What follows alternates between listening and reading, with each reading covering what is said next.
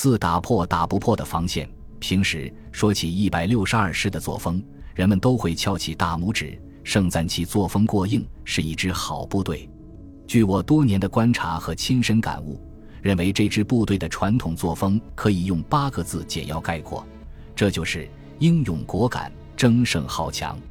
说他英勇果敢，是因为这支部队有一种天不怕地不怕的勇敢劲头，体现在战时就是不畏强手。敢打善拼，说他争胜好强，指的是这个师的所有团队，凡事都要争先，大到战时争主攻，小到平时训练争先进。只要有科目或项目比赛，各团都会全力以赴，不吃不喝也要想办法争取第一，拿到冠军。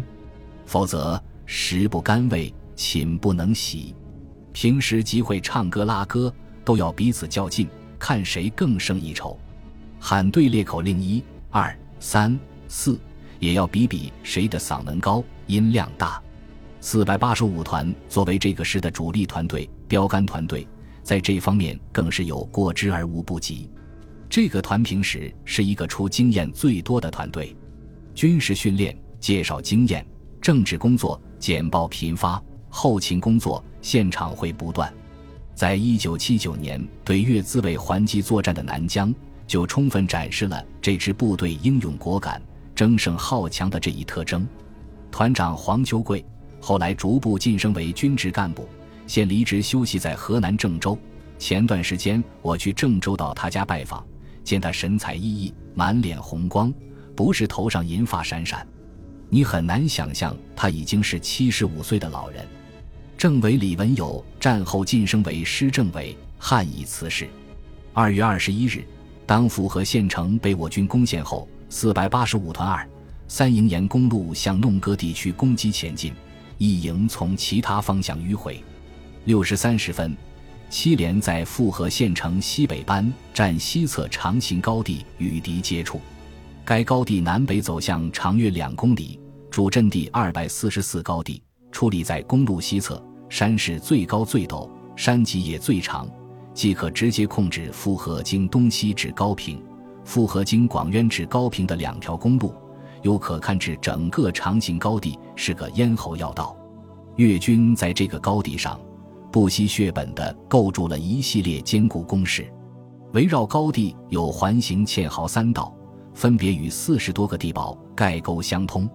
高地同两侧高山上的天然溶洞、坑道、掩体相配合。分别有轻机枪、重机枪、无后坐力炮和火箭发射器，以及用于平射的高射机枪等，构成了上中下三层火力网。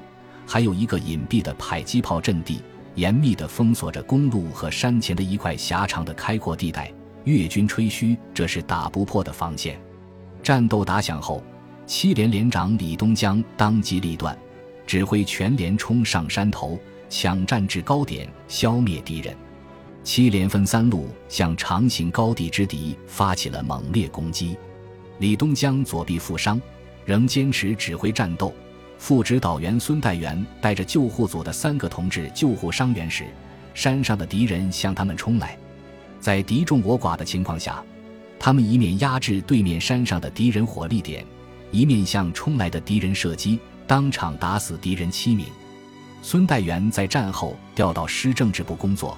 后来转业回到了四川，六班在进攻中与连排失去联系，班长武祥春立即号召大家发扬孤单作战精神，只要还有一个人就要冲上去。他把全班分成两路，奋勇冲击，击毙敌人十名。武祥春在战后立功，并提升为干部，被调到师机关和我一起共事三年。火箭筒手中军员不顾射击位置不利。在摧毁敌地堡时，自己被火箭弹喷射的火焰烧伤了左耳，烫伤了左臂和双手，震昏在战壕里。他醒来后，又向敌人的另一个地堡射击。七班在冲击时，遇到敌人地堡火力的疯狂阻击，战士叶以成自告奋勇给全班开路。他集中了十三枚手榴弹，在堑壕里连续冲击四百多米，打掉敌人两个火力点，毙敌五名。六班副班长曾兆清右臂两处负伤，包扎好后叫他下去。他说：“伤了右臂有左臂，我还可以打。他继续冲击时，头部又负了伤，不能前进了，就躺在地上帮助战友们压子弹，一直坚持战斗。四班长徐登家和七班长金志军负了伤，刚被送到营救护所，听到战斗还在激烈进行着，又返回阵地顽强战斗。经过两个多小时的激烈拼杀，七连终于拿下了该高地。越军不甘心失败，企图重新夺回高地。十一时三十多分，他们纠集了约两个排的兵力，在迫击炮的掩护下向我发起反扑。团指挥所当即指挥炮群对敌进行压歼射击，七连在友邻和炮兵的配合下歼灭了反冲击之敌。在坚守阵地的两天一夜战斗中，七连会同九连一道共计打退敌人五次反扑和十四次袭扰，打破了越军的所谓打不破的防线。这次战斗，七连共歼敌九十余名。战后，七连荣立集体一等功。中央军委授予他们“突击英雄连”称号。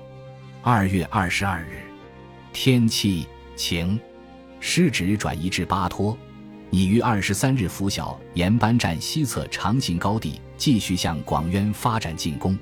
当日十八时，军区前指电令我师立即乘汽车沿四号公路进至高平、寇屯间，协同友军围歼高平地区之敌。